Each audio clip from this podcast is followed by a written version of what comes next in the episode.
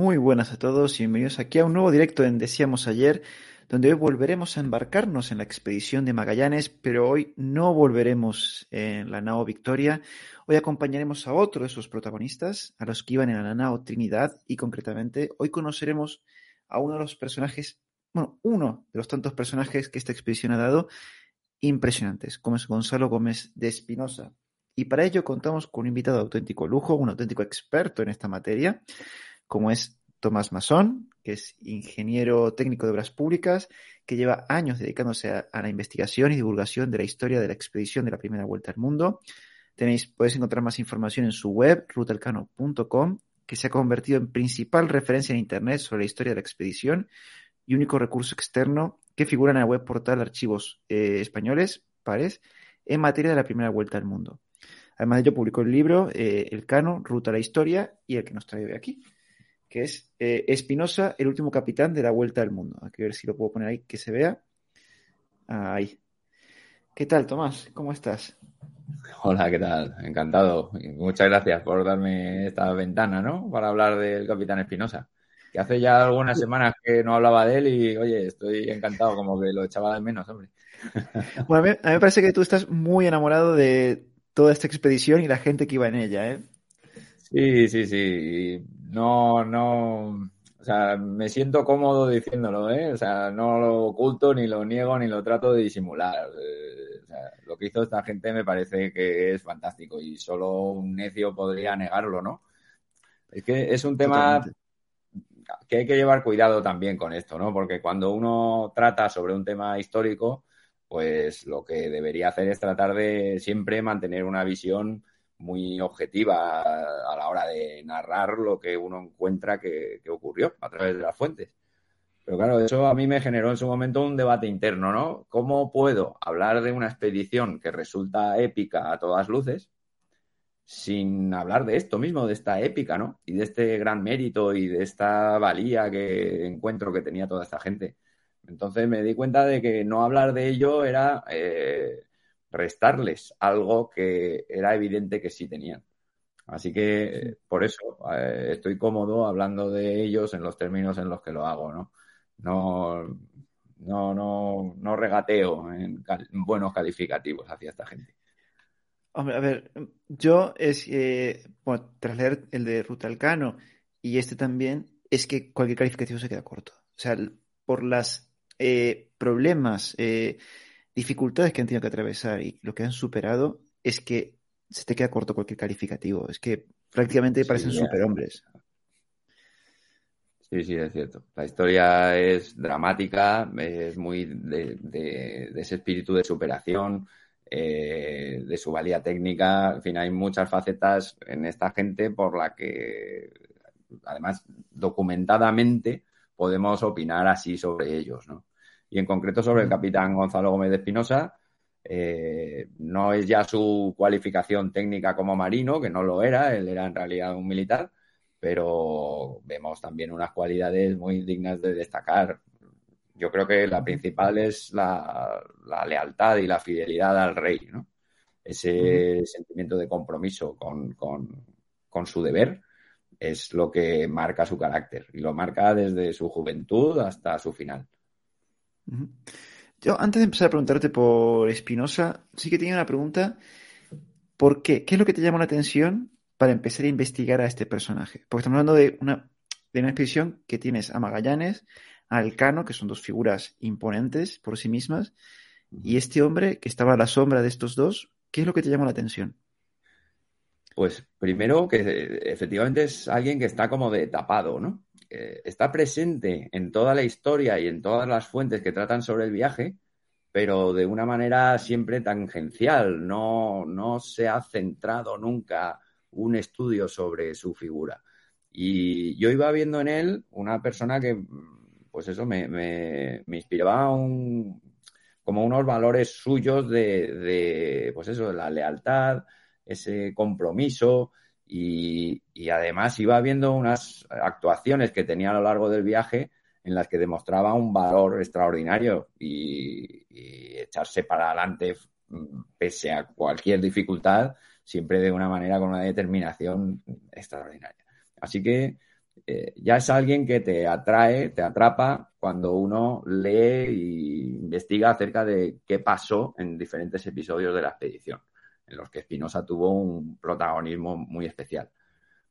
Pero luego, además, él es quien termina sustituyendo a Magallanes, él se convierte en capitán general. Y entonces, como yo me preguntaba, ¿cómo es posible que no hubiera un estudio centrado sobre él siendo un personaje tan relevante? ocupando el puesto de sustituto de Magallanes. Ocurrió con él que él fracasó en ese intento de regreso desde las Islas Molucas hasta España y la gloria, eh, evidentemente, la tuvo el Cano, ¿no? Bueno, ojalá la hubiera tenido el Cano, porque están, a día de hoy sigue siendo la expedición de Magallanes, ¿eh? la vuelta al mundo de Magallanes. bueno, eso ya, contra eso poco podemos hacer, ¿no? Eh, más que hablar de esto y que la gente lo siga conociendo, pero bueno, en fin, o sea, por lo menos sabido que, que el Cano fue el que da la vuelta al mundo y, ese gran logro, ese gran éxito, ese, ese sacrificio máximo al que estuvieron aquella gente de la nave Victoria expuestos, pues resulta que es que había gente que había quedado atrás y lo que intentaron hacer también era de un mérito extraordinario. Fracasaron porque era una dificultad imposible lo que quisieron abordar y, claro, eso relegó a Espinosa siempre a un papel secundario. Secundario, pero que luego en realidad cuando uno investiga sobre él, pues te das cuenta de que su vida no termina con el viaje en absoluto, tuvo una larga vida y lo que vino después, una vez regresó a España, pues también es muy digno de, saber si de contarse, ¿no? En fin, todo esto hacía que yo llegara a un punto en el que ya había escrito el libro de, del Cano, Viaje a la Historia, siempre estaba hablando del Cano, claro, la gente te llamaba, has escrito un libro del Cano, pues háblanos de él, ¿no? Pero yo mientras tanto seguía leyendo y buscando cosas sobre el capitán Espinosa y, ya llegó un momento en el que me decidí a escribir el libro porque digo, jolín, esto no está escrito, no, no, esto está inédito. Hay muchos datos que son buenísimos sobre su vida previa y posterior y, creo que lo merece. Lo merece además como representante capitán de aquella nao Trinidad, eh, de, esa tripulación de, de, los que quedaron atrás por causa de una avería ahí en las Islas Molucas y quería, tenía toda la, intención de que el libro, como así fue, saliera en septiembre. En septiembre, que es cuando conmemorábamos todos la llegada de la nueva Victoria, el fin de la vuelta al mundo, y estábamos todos pensando en esto, ¿no? En que, gran mérito de aquella gente tal, pues que en ese momento tuvieran su huequecito también los que en aquel entonces estaban bregando en el Océano Pacífico muriendo, la mayoría de ellos, eh, de hambre y de enfermedad, y, había que acordarse de ellos también. No, sí, por supuesto. Y yo después... Eso fue lo que me llevó a escribir el libro ya ha llegado a un punto, ¿no? O sea, el tener tanta documentación que creía que era buena y había que publicar, y por otro lado, esa sensación de decir, es que como no lo haga ahora, me voy a arrepentir siempre ya, ¿no? De no haberlo hecho. Tengo que esforzarme y tratar de conseguir que esto esté en el año culminante del quinto centenario. Y, no, la verdad que los, lectores te lo agradecemos, porque la verdad que es, eh, es buenísima la historia del Capitán Espinosa. Es. No, o sea, obviamente el Cano lo que consiguió es eh, eh, auténticamente épico, pero como tú bien dices, Espinosa le va a la saga. Posiblemente, como comentábamos fuera de cámara, él no consiguió esa gloria que consiguió el Cano, pero esto que la rozó con los dedos. Pero bueno, Tomás, si quieres, vamos empezando un poco a contar quién es este Espinosa. ¿Dónde, empieza la historia de Don Gonzalo, porque también los inicios son bastante especiales. Sí, es que eso es, su lugar de procedencia marca su carácter, marca quién es él y cómo va a actuar en adelante el resto de su vida, porque era de un lugar muy especial.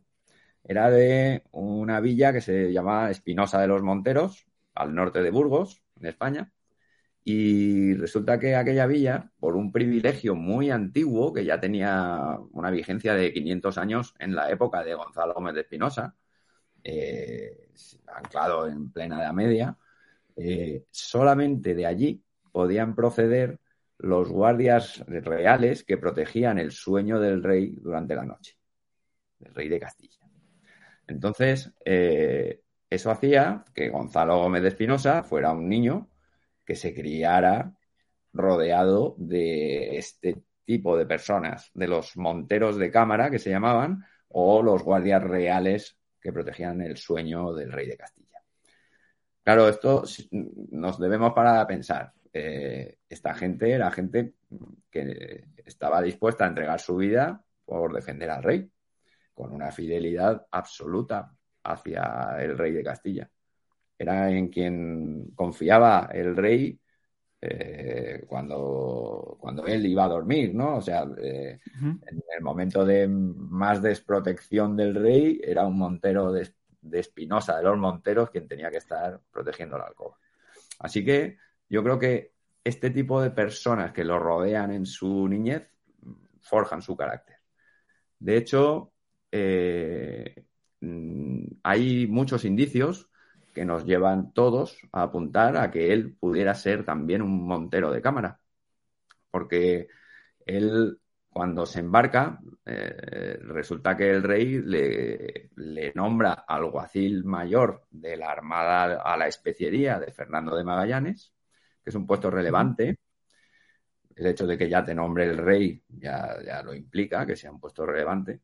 Digamos que es el, el militar de más rango, ¿no? El que se va a ocupar de garantizar la seguridad a bordo de los navíos y, desde luego, una vez bajen a tierra, ¿no? Eh, entonces, él ahí decía, por los servicios que nos habéis hecho, o sea, como que ya servía al rey, y luego además resulta que es que hay una, un escrito de la reina Isabel la Católica, siete meses antes de morir, nombrando a un Gonzalo Gómez de Espinosa como su montero de cámara. No consigo eh, identificar que sea él y no otra persona de otro nombre, ¿vale? Que podría llegar a ser, pero hombre, apunta a que sí, evidentemente podría ser el mismo, ¿no? Él, por entonces habría tenido unos 20 años, que era una edad que por entonces era válida para poder entrar a formar parte de este cuerpo de soldados de élite, ¿no? Por decirlo así. Entonces eso, más que sabemos que él en aquella visita famosa en la que Magallanes viene de Portugal y pasa a Sevilla y a continuación busca apoyos para poder llegar a la corte y ofrecer su proyecto de viaje al rey Carlos I, al joven rey que llegaba en ese momento de Flandes, pues resulta que eh, ¿quién estaba allí? Gonzalo Gómez de Espinosa. Cuando Magallanes se encuentra con el rey en Valladolid, Magallanes, Ruiz Falero, Cristóbal de Aro, Gonzalo Gómez de Espinosa estaba ahí en la corte en Valladolid. Es decir, estaba sirviendo al rey de alguna manera. Como ves, es que todo, todo parece que te lleva a lo mismo, ¿no? Aquel era también un montero de cámara y era un soldado. Sí, sí, sí. Desde luego él era un hombre de armas y, ofrecía un servicio al rey que no sabemos en concreto cuál es, pero ya te digo que parece y apunta todo a que era un montero de cámara. Así que ya esto te forja una personalidad, ¿no? ya estamos viendo que se ha criado y, ejerce como un hombre de armas al servicio del rey de Castilla. Claro, y por lo que tú también cuentas en el libro, él también, cuando ya es nombrado capitán mayor y, bueno, perdón, eh, alguacil, eh, en esta expedición, él también genera una estrecha relación con Magallanes, porque siempre se mostró fiel a Magallanes.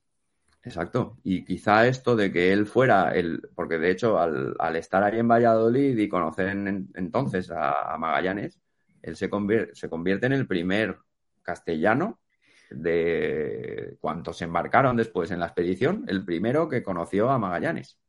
¿eh? Por lo menos esté documentado.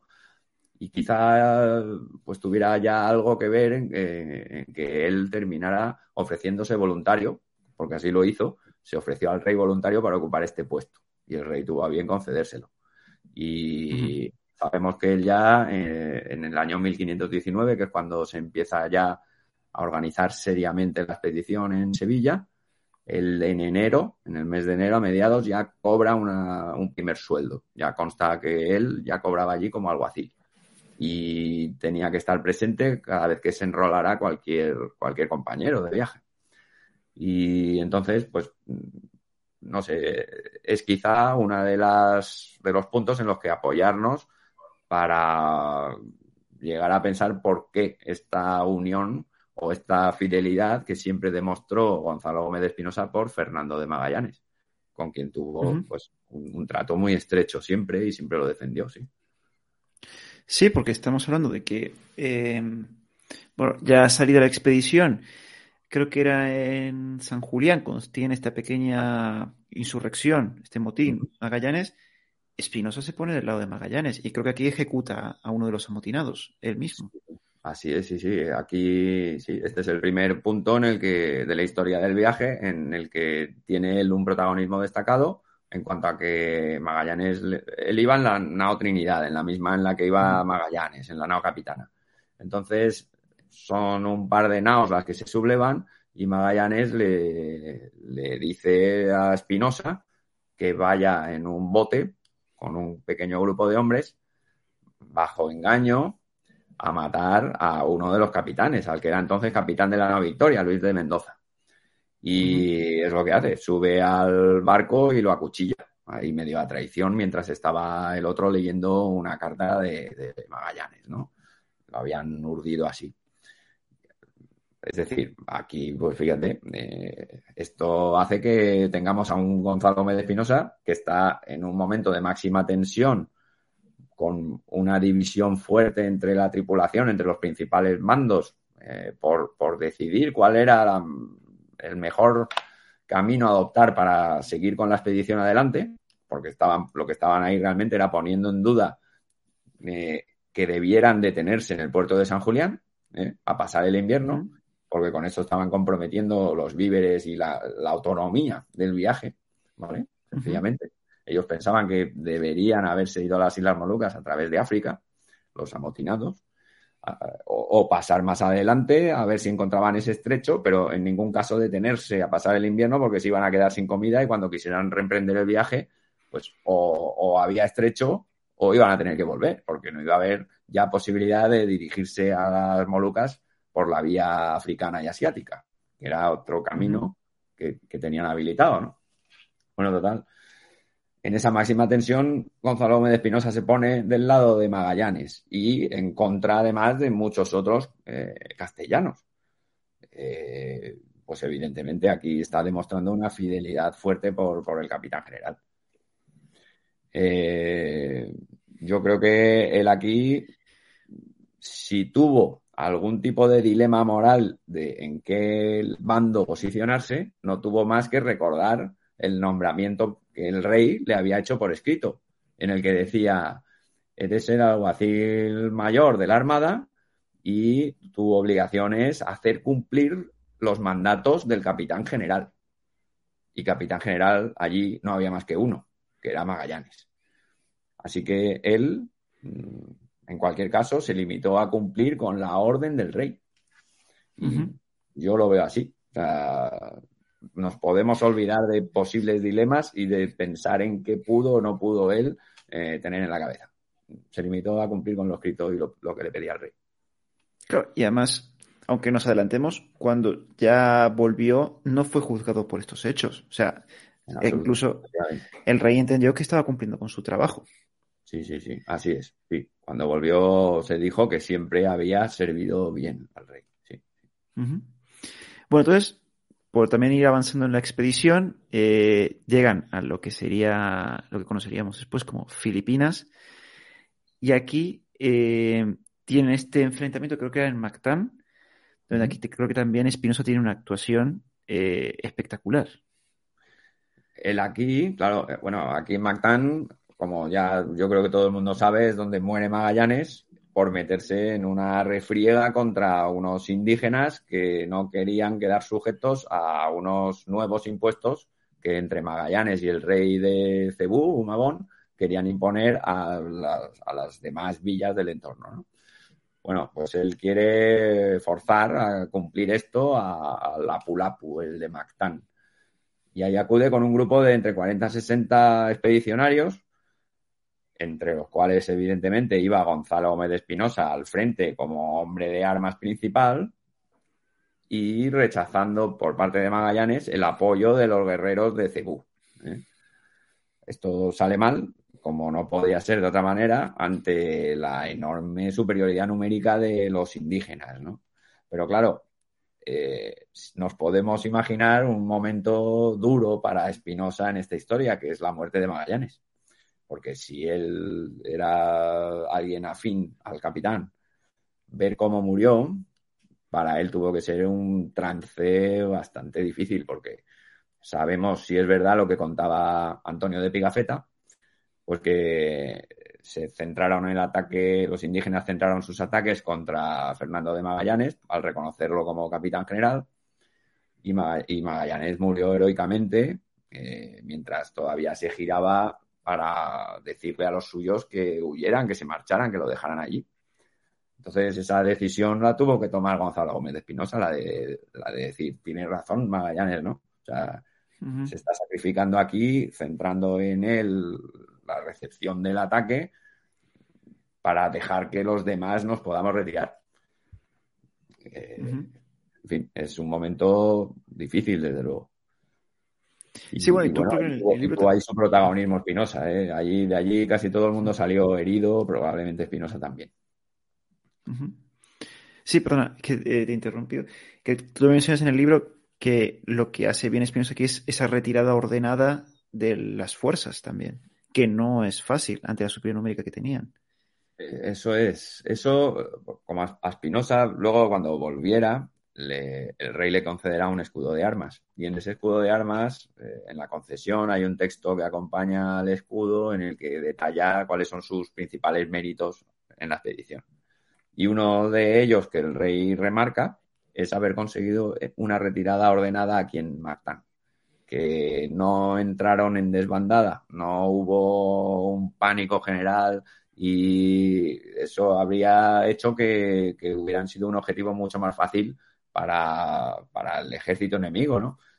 Pero no, lo, efectivamente Espinosa aquí lo que consiguió fue un repliegue ordenado propio de un militar experimentado. Claro, ahora con la muerte de Magallanes, eh, ¿Qué es lo que ocurre con Espinosa? ¿Que, él mantiene el mismo puesto y es otro el capitán general? Eh, es otro el capitán general porque eligen a otro portugués, a Juan López Carballo, mm, probablemente porque él había estado posiblemente en las Molucas. No hay ninguna fuente que diga esto, pero sí sabemos que él, cuando llegó a las Molucas, ejerció de intérprete. ¿vale? Lo cual es un signo bastante claro de que él pudo haber estado allí. ¿eh? Y de hecho, para que hubiera estado allí y en este momento, estos años después, estuviera con Magallanes, probablemente habría sido de la, del grupito de gente que había estado allí con, con, aquel Francisco Serrano, aquel amigo de Magallanes, que cuentan las crónicas que le envió cartas avisándole de que había llegado a las Islas Molucas, contándole dónde estaban, y que acudiera a ellas si quería hacerse presto rico. Así que puede que este fuera un compañero de, Francisco Serrano. Todo esto no lo pone en ningún sitio. Es una suposición a raíz de que él ejercía de intérprete, que eso sí lo pone en las fuentes, allí en las Molucas. Y explicaría por qué eligieron a este hombre ahora capitán general. En cambio, a Espinosa aquí lo, ya lo elevan de rango y lo eligen capitán de la nao Victoria en este momento, cuando parten de Cebú, ya solo van a quedarse con dos naos de las cinco iniciales. La nao Trinidad, la capitana, y la nao Victoria. Entonces, quedará Carballo como capitán general en la Trinidad y Espinosa de capitán de la nao Victoria. Posteriormente esto cambiará, depondrán a Carballo y entonces elegirán todos como capitán general a Gonzalo Gómez de Espinosa y capitán de la nao Victoria a Juan Sebastián Elcano. Así es como termina la expedición con estos, este reparto en el mando. Y esto pues, también nos debe hacer reflexionar. La iniciativa de dar la vuelta al mundo se tomó con Gonzalo Gómez de Espinosa siendo el capitán general. ¿eh? Fue el Cano, capitán de la Victoria, quien lo llevó a término, pero en esa decisión común que se tomó antes en las Islas Molucas, el capitán general era Espinosa. Algo tenía que ver evidentemente. Claro, y esto es algo que me gusta mucho cuando lo mencionas en el libro, cuando se toma esta decisión. Claro, no olvidemos que la nao Trinidad estaba en muy mal estado, tenía que ser reparada y ya sabían que venía eh, una armada portuguesa a capturar a estos hombres. Y lo que tú mencionas en el libro es que Espinosa lo que realmente hace es sacrificarse él para que la victoria pudiera irse. En cierto modo es así, sí. Eh, se puede ver así, yo así lo veo. Eh, ¿Por qué no se quedan ambas naos juntas cuando una de ellas y su tripulación no tiene más remedio que quedarse allí a riesgo de que lleguen los portugueses que saben que están viajando hacia allí? ¿Eh? Porque todo esto lo saben gracias a un portugués que encuentran en las Molucas, que les avisa. es decir, ellos tienen prisa por salir, prisa por zarpar, para que evitar ese encuentro con, esa armada portuguesa que viene en su búsqueda.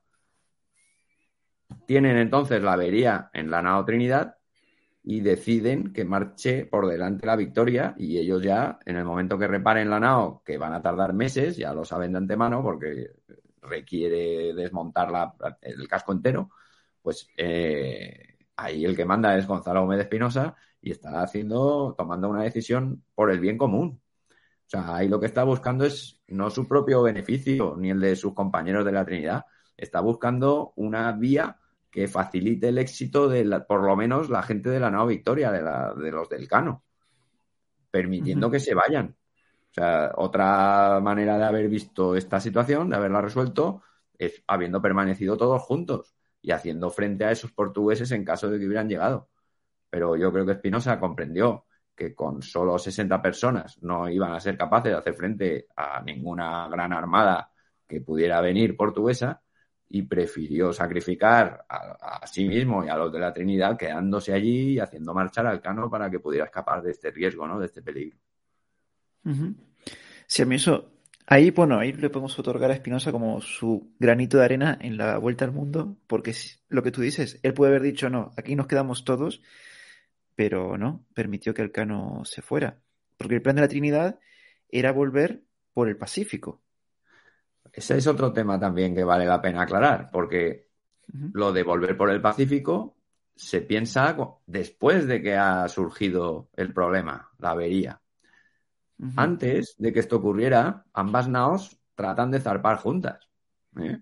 Ambas naos tratan de zarpar de Tidore para dar la vuelta al mundo, las dos que es que esto también es reseñable. O sea, eh, Espinosa también quería dar la vuelta al mundo. ¿eh? Y cuando se encuentra con esa grave avería es cuando dice, bueno, yo para mí ya se ha acabado la vuelta al mundo, me tengo que buscar una opción de vuelta más conservadora, que es ir a buscar a los españoles que tengo más a mano de donde estoy, que era en Panamá, y es allí a donde él quiere acudir por ser el punto de escala intermedia que, tenía, desde luego, más próximo que el Cano, porque es que no se puede entender nada de todo esto sin tener en cuenta que es que el Cano lo que pretendía era volver a España recorriendo medio mundo sin detenerse. ¿eh? Ese punto es clave. Si el Cano hubiera tenido libertad para poder detenerse y reabastecerse en cualquier lugar, pues esto no se podría entender de esta manera. Pero puesto que esa vuelta, esta segunda mitad del viaje del Cano es sin escalas, porque eso sí estaba prohibido por el Tratado de Tordesillas, detenerse en tierra, mm, no navegar, pero sí detenerse en tierra, en el hemisferio portugués, pues claro, hacía de ese viaje mucho más peligroso y más, arriesgado que, tratar de volver por el Pacífico buscando a los españoles que estaban allí, ¿no? Explorando también allí por Panamá. Eso, eso es importante porque tenemos a un Gonzalo Gómez Espinosa que también él buscaba dar la vuelta al mundo. No solo es que permite al Cano hacerlo, es que a él se le frustra ese plan. Claro, porque él sabía que estaban explorando en Panamá, porque creo que la expedición que está explorando en Panamá había salido junto con esta de la Vuelta al ah, Mundo por poco tiempo. en el plazo de una semana, solo no recuerdo exactamente si siete, nueve días, además que según la fuente hablan de un número concreto diferente, eh, habían coincidido en San Lucas de Barrameda tanto la expedición de Magallanes como la de Gil González Dávila y Andrés Niño, que ambos capitanes iban a Panamá con navíos desmontados en las bodegas para acarrear las piezas por tierra por el istmo, montar unos astilleros en la costa del Pacífico e iniciar una exploración de todo aquello, Bueno, pues esa gente eh, había coincidido con ellos en San Lucas de Barramedas, habían deseado buena suerte, ¿eh? Y, los de Magallanes todavía esperaron una semana más para zarpar y cuando esta gente ya había marchado, pero, pero allí se vieron, allí se conocieron, hubo un intercambio, eh, Andrés Niño eh, cambió un ancla, me parece que era para San Antonio, en fin, que, que, estaban allí todos, conocían a esa gente, los de la Trinidad. Gonzalo Gómez Espinosa conocía a todos estos compañeros de, de Andrés Niño y Gil González Dávila y fue buscando su ayuda, por lo que quiso atravesar el Pacífico de vuelta. Uh -huh. Es, Pero ya es empieza. sí. curioso, ¿no? Que, que, además se conocieran, ¿eh? O sea, las dos expediciones sí. que había en el Pacífico en ese momento habían zarpado con muy poquito intervalo de, de ahí de San Lucas. No, sí, eso es total, totalmente así. Bueno, coincidencia, y aparte me imagino que, claro, estamos en una época que se está explorando todo el mundo prácticamente por españoles y portugueses. Así que. Y, y había un deseo, porque esta gente de Gil González Ávila y Andrés Niño lo que llevaban era una instrucción de explorar toda aquella costa y alejarse hasta mil leguas, que es muchísimo ya, ¿eh? en el Pacífico, buscando tierras por allí y buscando especiería. ¿eh? Que es que esto de buscar las especias era el motor que movía todo esto en, en este momento. Uh -huh. Y bueno, Tomás, ahora yo creo que hay que hablar de este viaje de, de o este intento de, de Gonzalo Gómez de Espinosa de la Vuelta del Pacífico, porque como te comenté fuera de cámara, yo iba leyendo en tu libro y lo que ibas comentando de cómo evoluciona este viaje es que, aunque sabías que iba a fracasar, eh, ibas a, eh, inmediatamente te empatizas con los personajes y los vas apoyando. Porque lo que no les pasó a estos hombres en este viaje no le pasó a nadie. Entonces, sí, si nos sí, puedes sí. ir contando un poco cómo fue este viaje de, de, Gonzalo en la Trinidad con sus hombres, para que, para que la gente lo entienda, porque es muy. Es que es eso, lo que no le pasó a esta gente no le pasó a nadie. Sí, sí, desde luego que sí. Es, es dramático, muy dramático porque terminó muriendo la mayoría. Partieron, fíjate, habían zarpado la nao Victoria el 21 de diciembre del, del año 21, de 1521, y ellos tardaron cuatro meses en reparar su nave con el apoyo de 200 carpinteros locales de la isla de Tidore, que les ayudaron muchísimo. Dejaron a cinco hombres eh, al cargo de un almacén. Habían querido con ello eh, dejar una permanencia fija en Tidore, como islas del rey de Castilla, y eso era importante a nivel, digámoslo así, legal, ¿no? El tener una presencia permanente. Por lo tanto, quedaron allí cinco compañeros con un almacén del clavo que habían llegado a comprar y que no habían ya cargado en las naos porque consideraron que las habían sobrecargado aquella primera vez y por eso también en parte el problema de la avería. Ahora no las cargaron tanto, las aligeraron, sobró clavo, lo guardaron allí y allí quedó, quedó esta gente. Marcharon por fin el 6 de abril y se dirigieron al norte. Tenían, antes de entrar al Pacífico, ellos tenían ahí un obstáculo, pues llamémoslo así, que era la isla de Jalmajera, la principal de, las Molucas, que es bastante grande, necesitaron costearla, rodearla, pero antes de meterse ya en plena navegación del Pacífico, hicieron una escala que tenían programada a espaldas de esa isla, a la altura más o menos de donde estaba la isla de Tidore, donde allí había una ciudad eh, leal, eh, donde había un líder amigo del rey de Tidore. Y allí fue el último lugar en el que se aprovisionaron. Estuvieron allí unos pocos días y ya por fin marchan y ya se meten al Océano Pacífico. Inicialmente, los primeros días recibieron buenos vientos, pero en cuanto ya se alejaron de las Molucas, ya empezaron a recibir un viento contrario que resultó ser ya para siempre contrario. O sea, ellos trataban eh, con esas naos tan rudimentarias.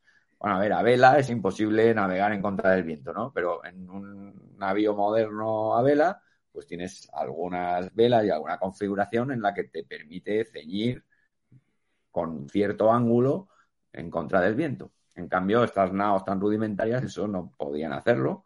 Necesitaban viento portante a favor o lateral, ¿no? Con el lateral navegaban muy, muy despacito, pero por lo menos avanzaban algo. Así que ellos, claro, ese viento que recibían en, la misma dirección del Ecuador aproximadamente, en sentido contrario, pues para esquivarlo empezaron a dirigirse hacia el norte, desviándose de su camino óptimo. Pero claro, ese navegar hacia el noroeste era muy, muy dificultoso porque implicaba ir haciendo constantes zigzags. Iban cambiando el velamen, iban ajustando a lo largo del día varias veces eh, para adaptarse lo mejor posible a esa ceñida contra el viento. Y eso terminaba ofreciendo un avance diario penoso. Eh, avanzaban poquísimo cada día.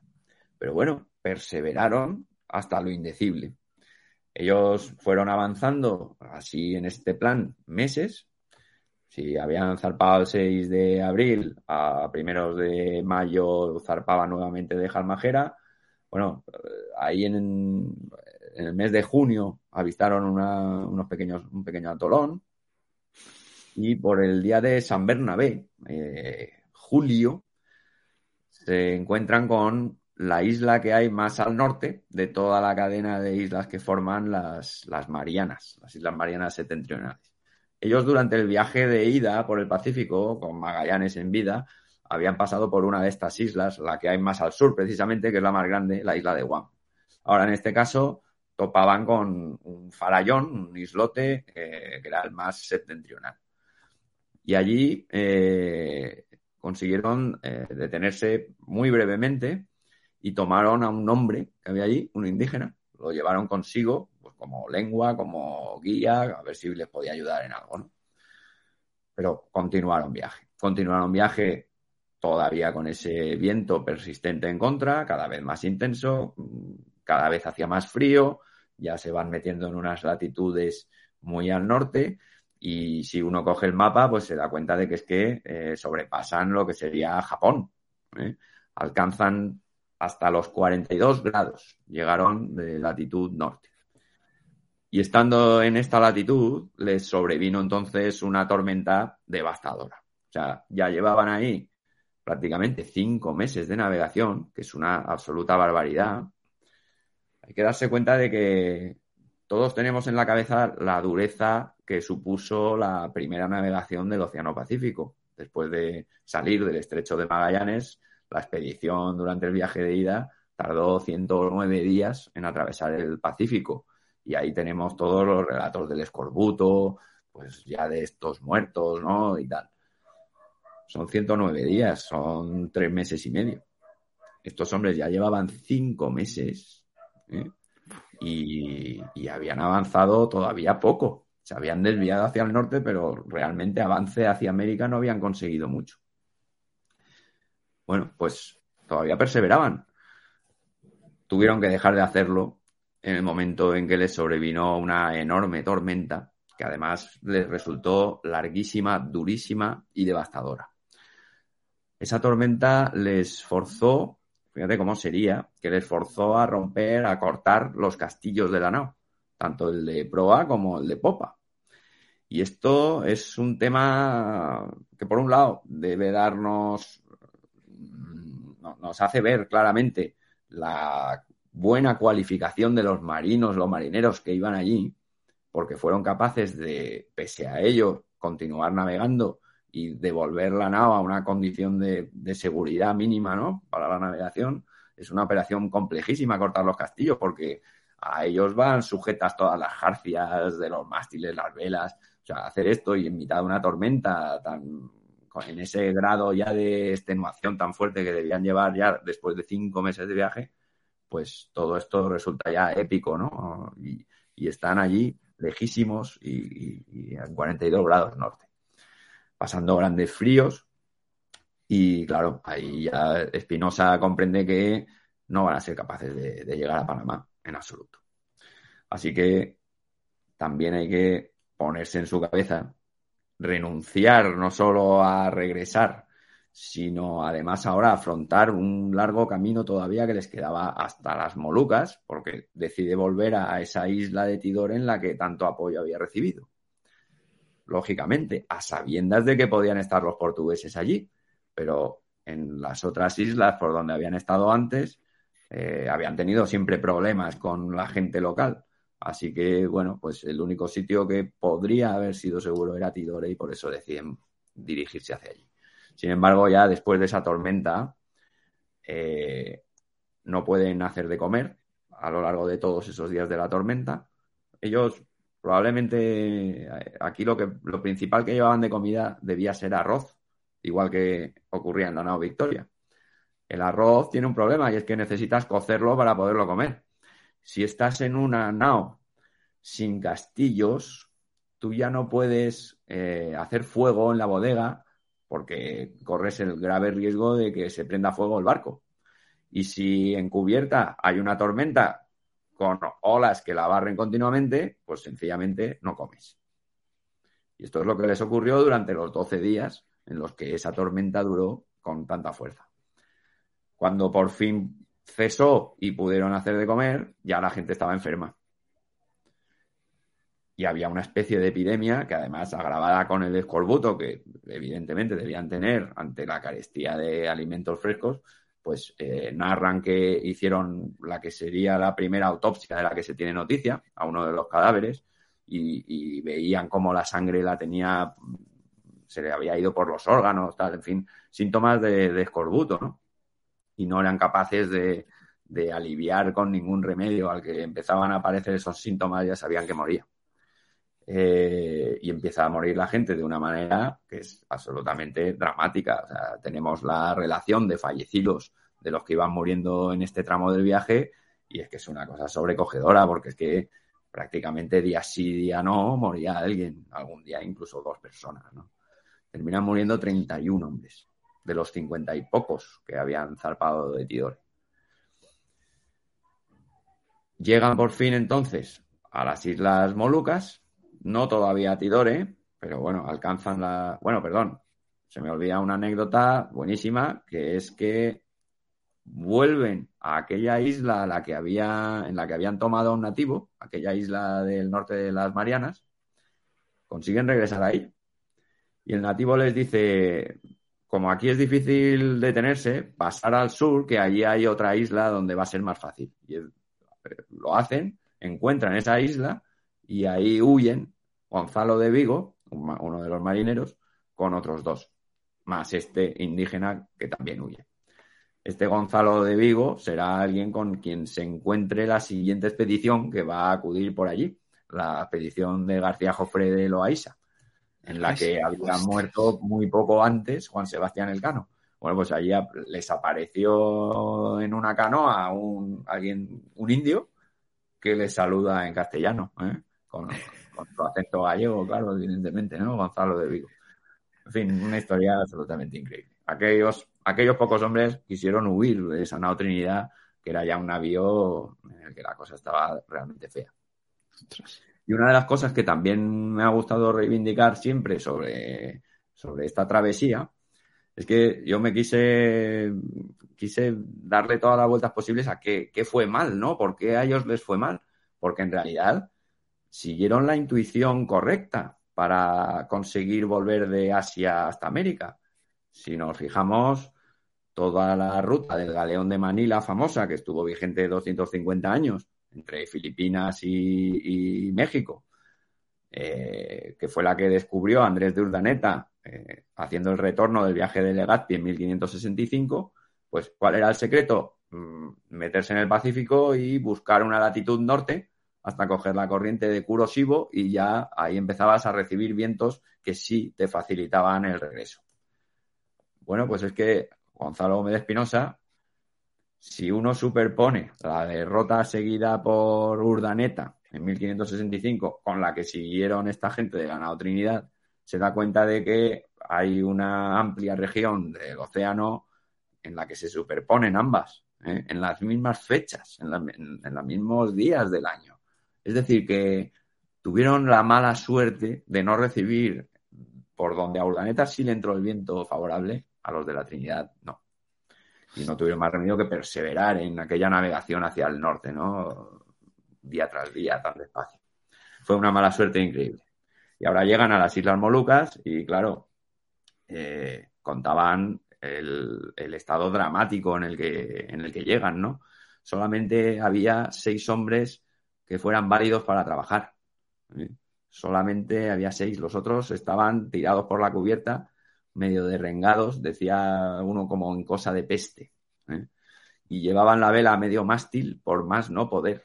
O sea, son testimonios durísimos que, te hacen ver realmente que aquello fue un drama, ¿no? Claro, Espinosa en esa situación, eh, llegan ahí a las Molucas, no son capaces más que echar el ancla pequeña. No, no, no tienen fuerza para echar las anclas ¿eh? y dejar la nave en una situación segura. Eh, reciben la visita de una embarcación de allí local, providencial, porque les vende comida y con ellos se sobreponen un poquito. Pero Gonzalo Gómez de Espinosa envía al escribano de la NAO, a, Bartolomé Sánchez, a, dirigirse a Tidore y que, que pidiera auxilio a esos portugueses que esta embarcación que les había vendido comida ya les había contado que habían llegado allí, ¿no?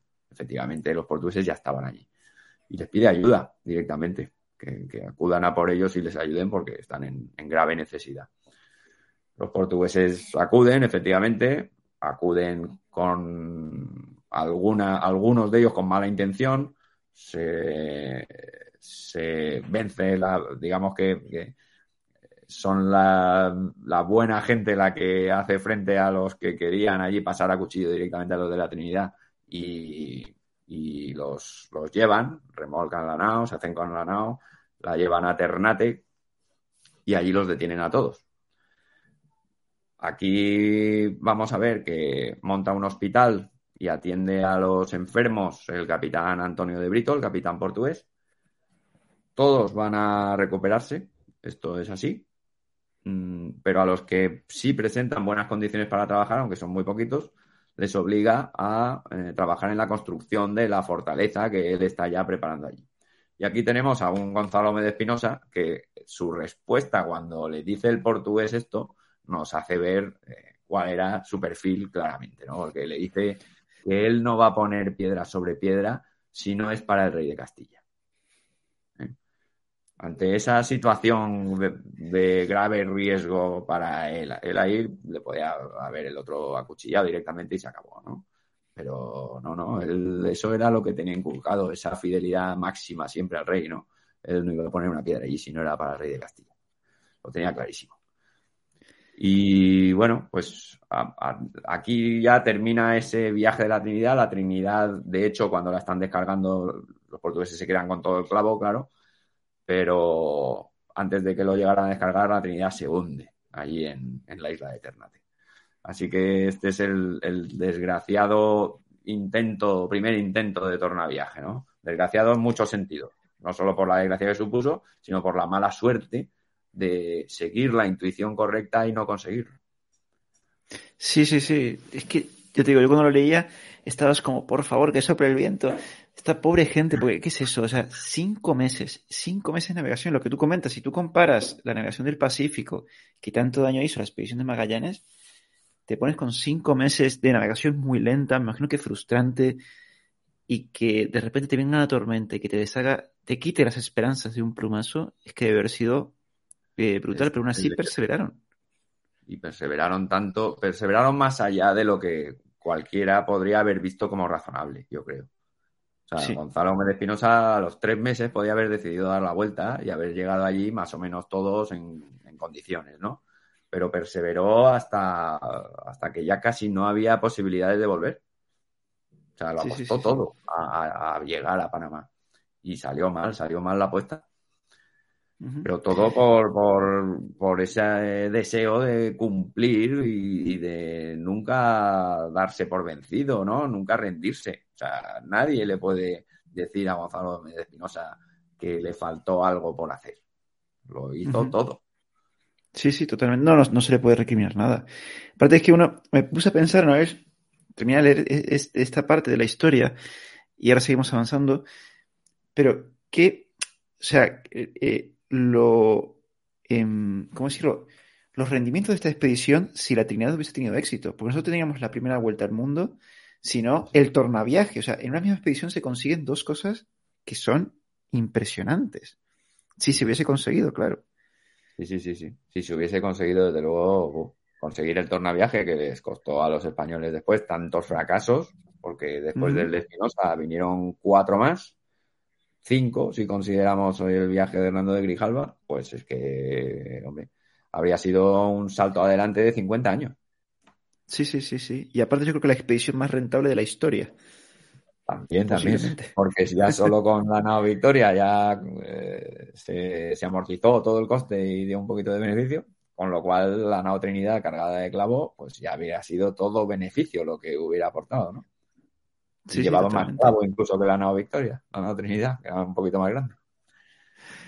Bueno, entonces Tomás, y aquí empieza ya el periplo de, por no quedarnos con este mal sabor de boca, con Espinosa, la vuelta al mundo de Espinosa, porque aquí él empieza a seguir la ruta que siguió el Cano, pero con, en barcos portugueses.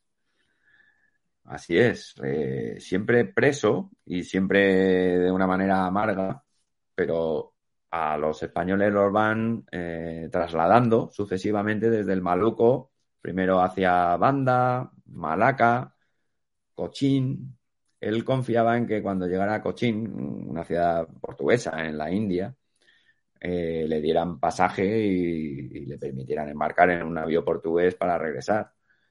Eh, el resto de compañeros suyos, en general, tuvieron muy mala suerte en estos traslados.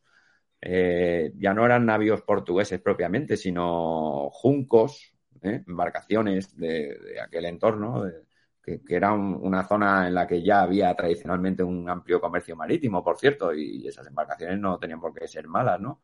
Pero sí son aguas peligrosas y la mayoría de ellos murieron ahogados en, diferentes naufragios.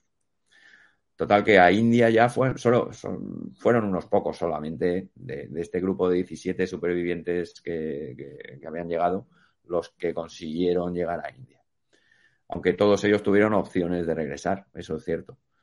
Desde allí, eh, Gonzalo Gómez Espinosa escribía una carta que es fantástica porque nos ha llegado a día de hoy, perdura, en la que él daba noticia de todo lo sucedido, del tornaviaje y de todo lo que había pasado después, al rey, a Carlos I.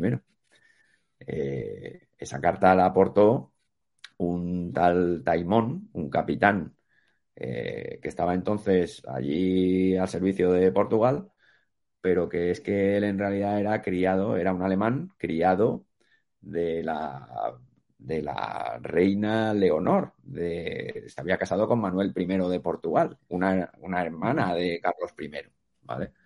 Entonces, claro, era un alemán que servía al rey Carlos I, pero circunstancialmente pues estaba allí por servicio a, la infanta.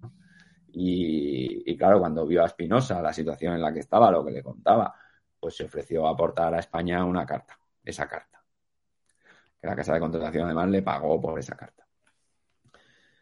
Eh, él volvió junto con Ginés de Mafra y un lombardero, Hans Barge.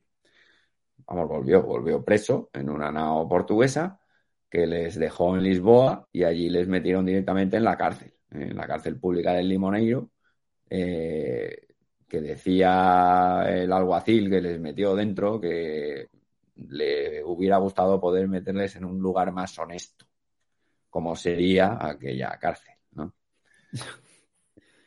Había habido dos compañeros suyos que eran importantes porque eran el maestre y el piloto de la Trinidad, Juan Bautista de Punzorol y León Pancaldo, que también habían estado en Cochín, pero ellos se habían colado como polizones sin saber uno de otro en una nao portuguesa, que había partido un poco antes. Claro, ya en alta mar los encontraron, los dejaron en Mozambique, que era otra plaza portuguesa, y, y allí también escribieron al rey. Esas cartas también parece ser que las trajo este Taimón, y en el libro transcribo una que localicé y es una carta incompleta sin firmar y que está en el archivo de Lisboa de Torre de Otombo, que, vamos, este, seguro que es de ellos, ¿no? Y, era una parte de lo que le contaban al rey, de las islas que habían encontrado, de aquellas islas de las Marianas y tal, por donde habían estado. Eh, uno de ellos murió, murió allí, todavía en Mozambique, y el otro consiguió que le trasladaran también a Lisboa, con lo cual allí se encontró en la misma cárcel con Gonzalo Gómez Espinosa, Ginés de Mafra y Hans Barge. Hans Barge murió, murió allí en la cárcel antes de ser liberado, habiendo nombrado como heredero suyo al capitán y amigo Gonzalo Gómez de Espinosa. Y por fin ya los liberan. Había habido un marinero que había venido a España en una nao portuguesa, pero trabajando por su sueldo. ¿Eh? Juan Rodríguez el Sordo. Ese fue el primero de la Trinidad que volvió.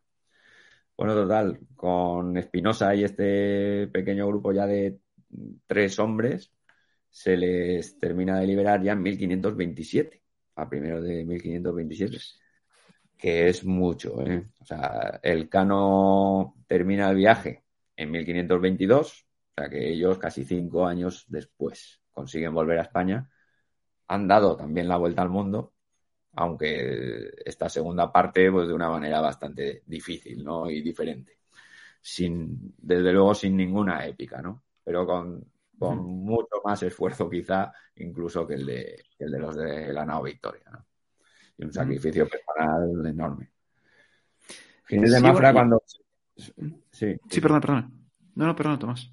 No, yo continuaba porque sí, sí, sí, sí, por favor. Es, un sin parar, ¿no? Ginés de Mafra se va a su Jerez donde vivía y se encuentra con que su mujer mm, se había casado ya con otro, había vendido su casa, había vendido todos sus bienes.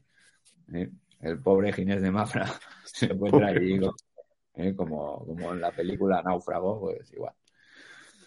Y Gonzalo Gómez de Espinosa, pues lo que pasa entonces es que el rey le, le, va a conceder ese escudo de armas del que hablaba, lo va a recibir, le escucha, le premia por sus servicios, le concede incluso una paga vitalicia. ¿eh? Todos los años le va a dar un importante sueldo por los servicios que habéis hecho en el viaje este. El escudo de armas tiene una inscripción muy bonita que fuiste, tú fuiste uno de los primeros que la vuelta me diste. Eh, y en fin, eh, se lo reconoció. Se lo reconoció muy bien, ¿no? Pero esto fue al principio porque luego eh, empieza a pasar el tiempo y no, lo, no cobra. ¿eh? O sea, se lo concede, pero después, en el momento de cobrar, eso nunca llega. Nada. Nunca llega y dice, bueno, ¿y aquí qué pasa? Y ya tiene que poner una reclamación incluso en el Consejo de Indias, ¿no? Mientras tanto, el rey le concede lo que quizás bajo su modo de, su mentalidad y su manera de ser, podría ser el mejor reconocimiento posible. Y es que lo nombra capitán de la segunda nao que se estaba organizando entonces ya para la siguiente expedición que iba a ir a las Islas Molucas. No las, o sea, vamos a ver, ya había, cuando él llega a España, el Cano y la expedición de Loaiza ya había zarpado dos años antes. ¿eh? También había zarpado Sebastián Caboto. Eh, en fin, esta era otra más, otra expedición más que iba a acudir a las Islas de las Especias. Y en este caso bajo el mando de Simón de Alcazaba y Espinosa, el rey le concede eh, el puesto de capitán de la segunda nao. Es decir, un enorme reconocimiento a, lo bien que lo había hecho. A cualquiera de nosotros nos dicen que después de haber zarpado en 1519 y volver en 1527, que el premio que te dan sea volver, ¿eh? pues dice, joder, pues, o sea, bajo nuestra perspectiva esto es impensable, ¿no? Totalmente. Pero eh, los valores de la época claramente son otros aquí esto de la lealtad al rey y, que esta gente sentía un honor especial porque el rey te asignara a su servicio, ¿eh? era, un tema importante para ellos. Así que bueno. Sí, no, sí, sí, totalmente. lo que te iba a decir es, a mí el rey me premia con eso, he dicho, mira, guarda el premio, por favor, yo me quiero en mi pueblo, me quiero descansar un poco porque es que hay que pensar por todo lo que ha pasado, es que, he vuelto prisionero. Eh, yo me quiero imaginar la cara de Ginés de Mafra viendo, no ese panorama con su mujer casada con otro. Es que es durísimo y, que él aceptar y conseguir un honor, volver a ir a una tierra que tantos disgustos le dio, eh, es, habla mucho del personaje también. Sí, sí, cierto, cierto. Es, es, increíble.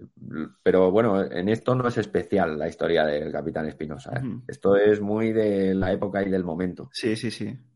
El Cano se ofreció voluntario nada más volver mm, para que el, el, rey lo mandara como capitán de nuevo a las Islas de las Especias. O sea, un caso igual. ¿eh? Y con el Cano en aquel primer viaje fueron otros cuatro o cinco hombres más de esa misma expedición. En fin, que que te das cuenta de que ya no era cuestión de una persona en particular, sino que impregnaba eh, la mentalidad de la época. Esto del servicio al rey era una cosa determinante en esta gente. Pero bueno, al final creo que esta expedición, eh, si me acuerdo, esta expedición no sale y él se queda en la península, ¿no? Se quedó, sí, sí, eso también se frustra, ¿no? O sea, si eso le hacía ilusión, que no sabemos, volver a irse para allá, se frustra también. ¿eh? Todo se junta además en estos mismos años posteriores, inmediatamente posteriores a haber vuelto, en los que se está gestando esa expedición. Él participa en su organización y mientras tanto está sin cobrar, se tiene que endeudar sin cobrar algo que, debía tener en la mano, ¿no? Porque se lo había prometido el rey, no lo percibe y, está trabajando al servicio de la preparación de esta expedición.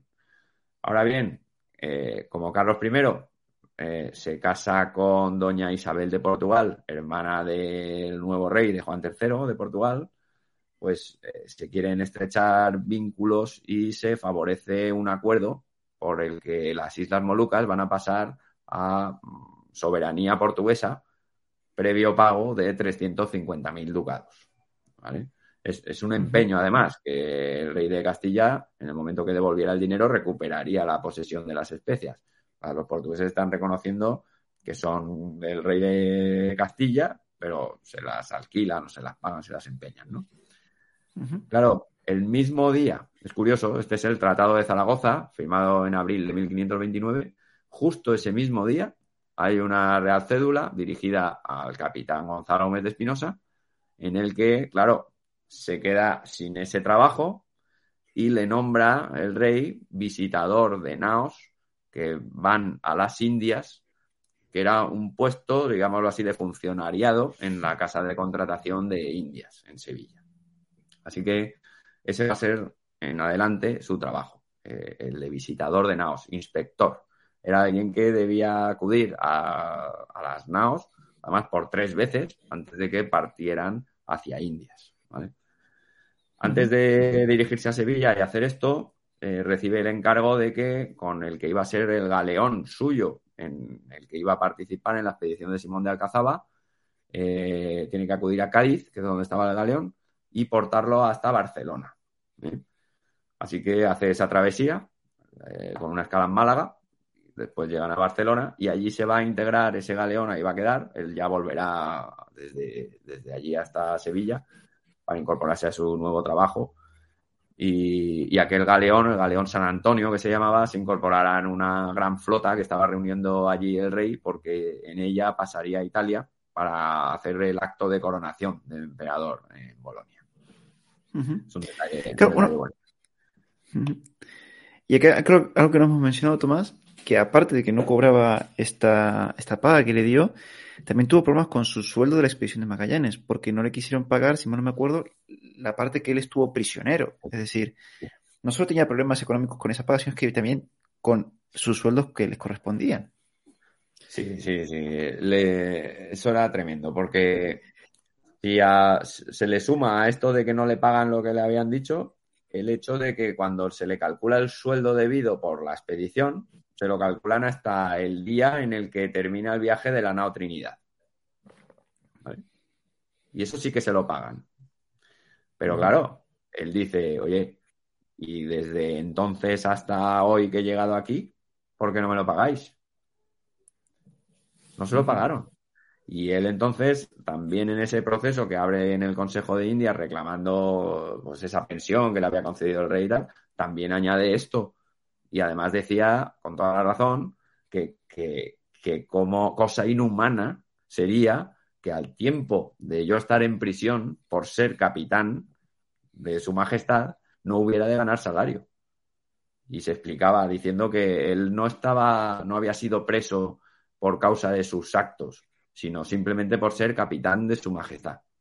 Y que como tal, por tanto, debía cobrar, pese a que permaneciera preso, preso ¿no? Tenía toda la razón. Pero claro, era un importe muy, muy elevado el que por ese periodo le hubieran tenido que pagar y no se lo pagaron tampoco. El rey, con probablemente mala conciencia por todo esto, a la hora de nombrarlo visitador, lo que hace es que le va a dar eh, un suplemento al sueldo habitual de un visitador El visitador tenía un sueldo de 18.000 maravedís al año. Bueno, pues a él le va a dar 30.000 más que eso, ¿no? Que ya es un sueldo bastante elevado con el que desde luego una persona en esa época podía tener un alto nivel de vida. Así que bueno, le, apañó, ¿no? Sí, pero también aquí no pensemos que los problemas acaban para Gómez de Espinosa, porque también como visitador va a tener problemas también. Sí, bueno, antes de eso, eso tardará en llegar. Él ahora, aquí por fin, cuando se establece en Sevilla, vamos a saber que se casa, ya por fin se casa. Ah, bueno, sí, es verdad. Tiene un hijo, y bueno, pues por lo menos pasa ahí ya unos años de merecida estabilidad, ¿no? Haciendo ese trabajo que la verdad es que era bastante interesante también, ese trabajo de visitador de naos, esas inspecciones que se iban haciendo a los navíos, ¿no? Eh, pero sí, eh, todo esto también se le va torciendo. Porque llega un momento, esto era habitual en la época, de hacer juicios de residencia, que se llamaba, ¿no? O sea, digamos que se auditaba se auditaba cualquier organismo, institución o funcionario y, se sometía a juicio el ejercicio de, su oficio, ¿no? En este caso, se hace esto a nivel general en la Casa de Contratación de Indias y a resultas de ello salen imputados. Esto era lo malo, que no es como una auditoría de hoy, ¿no? Que una auditoría de hoy, pues bueno, no llega tanto, pero aquí van, eh, digamos, con penas, o sea, estás sujeto a verte eh, eh, pues privado del, oficio o incluso multado, ¿no? En todo este proceso, pues bueno, se detectaron un montón de irregularidades, mm, alguna grave y otras realmente leves, ¿no? En el caso, por ejemplo, aquí todo para todo el mundo hubo, ¿eh? de los que trabajaban en la casa de contratación, no se libró nadie desde su tesorero y contador, que eran los principales puestos, que tuvieron que pagar una multa de 600.000 maravedís, que eso era una barbaridad en entonces, y, un trato bastante condescendiente del rey diciendo pagar esto y la próxima vez llevar más cuidado. ¿eh? Pues eh, a los cosmógrafos, por ejemplo, también se les imputó por decir que estaban en los mapas marcando el meridiano de demarcación del Tratado de Tordesillas en un lugar que no era correcto ni interesante para el rey. no se salvó nadie. La persona que auditaba sabía mucho, ¿eh? más que los cosmógrafos de la propia casa de contratación. Hay que darse cuenta también de cómo iba esto. Pues, eh, era así. Y bueno, y a Gonzalo Gómez Espinosa y a su compañero visitador se les imputaba haber cobrado eh, haber cobrado por las visitas que habían hecho ¿eh? a los maestres de las naos. Y aquí hubo algún tipo de confusión, claramente, porque cuando Espinosa se pudo defender por fin, él decía que, que él no había cobrado derechos de más, sino que desde el primer día que entró a trabajar había cobrado los derechos que se tenían que cobrar en función del tiempo que llevara la inspección de un navío que había inspecciones que duraban días incluso, ¿eh? Y claro, esto del fiscal lo tomó como una confesión. Dijo, ah, está usted reconociendo que, ha cobrado efectivamente. Pues es que esto, hay unas ordenanzas que entraron en vigor hace dos años que lo prohíben. Y Espinosa decía, pues yo que no tengo conocimiento de esas ordenanzas que a mí nadie me ha trasladado. Y en fin, en este lío eh, lo destituyen lo terminan destituyendo. Ya él estaba ya en los 60 años, ya era una persona para esa época bastante mayor y, se lo quitan de en medio ahí en la casa de contratación. Y ya ahí va a ser la última noticia que tengamos de él. Así que hasta el final de sus días tuvo, pues eso, siempre presente esa, quizá esa sensación de amargura, ¿no? A mí me sabe mal que tuviera ese final, ¿no? Lo apartan de ese trabajo ya incluso, ¿no? Una persona que había servido siempre al rey y había hecho tanto servicio, ¿no? Y tanto, tanto mérito. Luego en el libro continúo porque eh, tendremos noticias de su familia. Su hijo, su hijo pasará a Guatemala. Y ya se prolongará la estirpe de Gonzalo Gómez de Espinosa en Santiago de los Caballeros de Guatemala. Eh, eh, la Antigua, que se llama hoy, la ciudad de la Antigua de Guatemala. Y, ahí vamos a, pues llegué a tener pistas de hasta del bisnieto, ¿no? De Gonzalo Espinosa, que era un muchacho que se metía a fraile allí en un convento y, legaba todos sus bienes a, su madre, la, nieta del capitán Espinosa. En fin, eran todo esto salpicado así de muchos detalles, muchas historias bonitas. Tampoco en el libro me he querido extender demasiado yéndome por las historias paralelas porque habría perdido el sentido, ¿no? Me quería centrar en la figura de este hombre que, era quien, merecía el tema, ¿no? Pero desde luego aquí se abre el árbol de historias y de personas, gente que lo rodea y tal, que, podría haber sido infinito esto. No, me imagino, me imagino, pero la verdad que se agradece porque el personaje lo vale, eh, lo vale. Y es como tú dices, un hombre que luchó toda su vida y luchó hasta el final sea en el mar eh, o sea contra la burocracia de la monarquía, que lo trató tan mal a un hombre, como tú has dicho, tan leal y tan valiente. Cierto, cierto. Es, muy amargo, ¿no? O sea, uno lee su historia y, dices, qué lástima, ¿no? Qué pena, ¿no? Que, porque tuvo esa vida que siempre se sobrepuso a todo y su final llegó también en un punto de amargura, ¿no? A mí eh, se te queda un mal sabor de boca, ¿no? Pero bueno, a mí personalmente, en realidad, pues eh, el hecho de haber sacado el libro, ¿no? Y que sea el primero que se centra en él, para mí, desde luego, que además él tenga esta historia tan amarga detrás y tan desconocida y haya sido tan poco tratada, pues como que es una especie de reivindicación, ¿no? el, poner este libro aquí al alcance de las personas y que, su historia sea más conocida es una satisfacción de verdad grande la que tengo por ello. Sí, sí. Me imagino. Bueno, voy a poner otra vez por pantalla. Aquí lo tenéis. Espinosa, el último capitán. A ver si lo pongo. Ay. Ay. Tú lo tienes ahí en ebook. Lo en físico. en papel. en papel. Editado por Ediciones Encuentro. Y eh, bueno, para cerrar, Tomás, hay una pregunta en el chat que sí también, eh, que al leerla y yo, esta sobre todo que hacer, que es si vas a hacer un libro sobre el viaje de Loaiza. Me lo pregunta eso mucha gente, ¿eh? Tengo ahí como presión por, por seguir con ella. Pues hombre, no sé, ahora mismo no estoy en el tema. Eh, la expedición de Loaiza sí ha sido una expedición a la que yo le he dedicado también muchísimo tiempo y mucho esfuerzo en, documentarme y en saber quién fue, qué fue de cada uno de los que estuvieron allí. Es decir, que podría hacerlo, ¿no? Podría abordarla y decir, venga, me lío la manta a la cabeza y vamos con ello. Pero también, por otro lado, se me hace difícil, se me hace muy amplia porque es una expedición que duró un montón de tiempo y es que me leo al cronista Gonzalo Fernández de Oviedo y digo, pero si es que aquí tenemos ya un relato de la expedición maravilloso, ¿sabes? Realmente la crónica de Gonzalo Fernández de Oviedo ya es una narración de todo este viaje en el que, en la que te, va a servir para conocer hasta detalles muy, muy bonitos y muy, muy, muy dignos, ¿no? Es verdad que escribiendo un libro podría aportar mucho sobre las diferentes personas que fueron, quiénes eran, a qué se dedicaban, qué habían hecho antes, algunos que hicieron después, sobre todo también, ¿no? Pero se me hace cuesta arriba, ¿eh? no, me imagino, me imagino que... ¿Qué pasa? Que también me gusta mucho meterme a fondo en los archivos y en las historias de toda esta gente, ya no solo de, de las personas de la primera vuelta al mundo, todos estos de Loaiza, pero los que vinieron detrás, los, de Legazpi, Grijalva, Villalobos, y todo eso es un mundo infinito.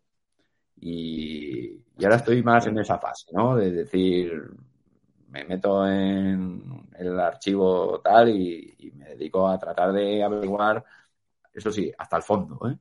todo lo que todo lo que pueda sobre, sobre una expedición o sobre algún aspecto, sobre alguna persona. ¿no? Esa es la faceta más bonita. La de escribir a mí me cuesta bastante.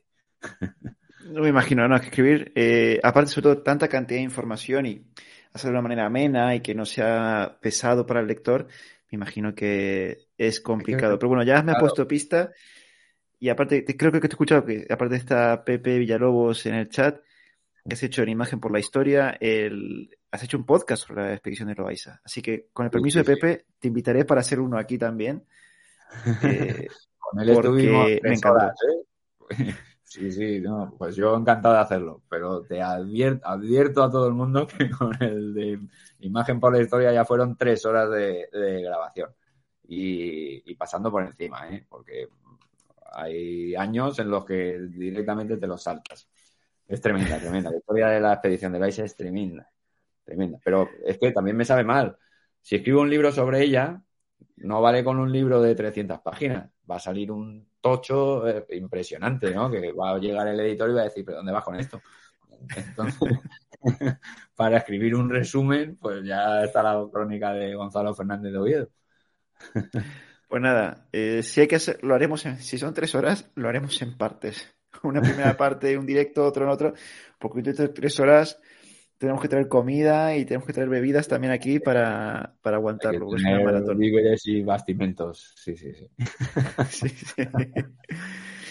bueno, Tomás, eh, solo me queda darte las gracias. voy a ponerlo otra vez en pantalla. Espinosa, el último capitán de la, Vuelta al Mundo. Aquí lo tenéis. Como veis, lo puedes conseguir en ebook, eh, en Amazon, o en vuestras librerías, también en formato papel, lo que prefiráis.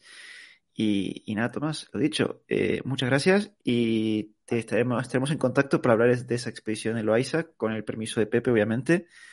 Y, y, nada, a la gente que nos ha seguido en el chat hoy también, muchísimas gracias. Y ya nos vemos en el próximo directo. Hasta la próxima. Muchas gracias y gracias a todos los que hayáis estado por ahí.